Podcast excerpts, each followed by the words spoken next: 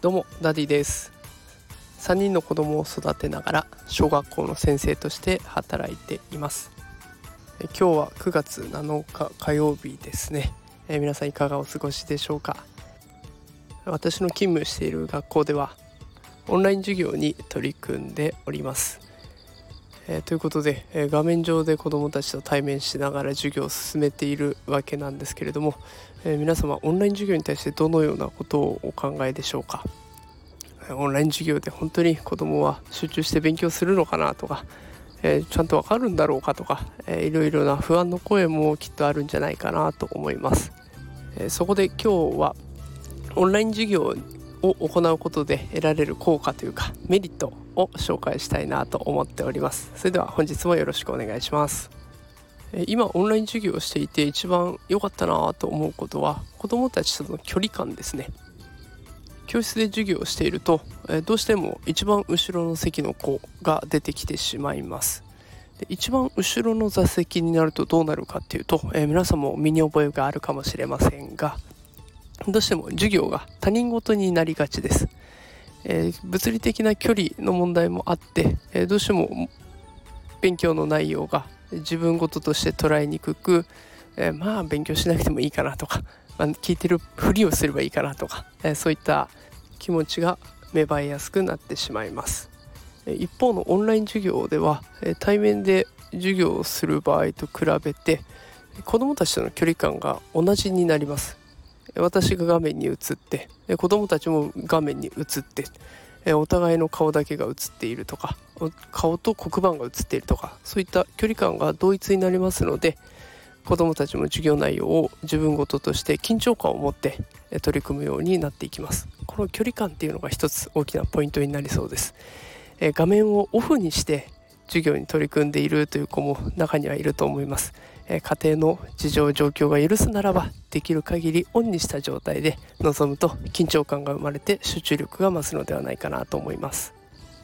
続いて良かったなと思うところは子ども一人一人の発言にきちんとみんなの耳が向くというところですね。教室でやっているといろいろなこの個性が出てきます。えー、喋るのが得意な子とか発表が得意な子、えー、自分からどんどんどんどん手を挙げられる子っていうのは、えー、どうしてもガンガン目立っていっていく傾向にあります、え一方でそういったことが苦手だなという子は得意な子に比べて自分はやめとこうかなと遠慮しがちな傾向もあります。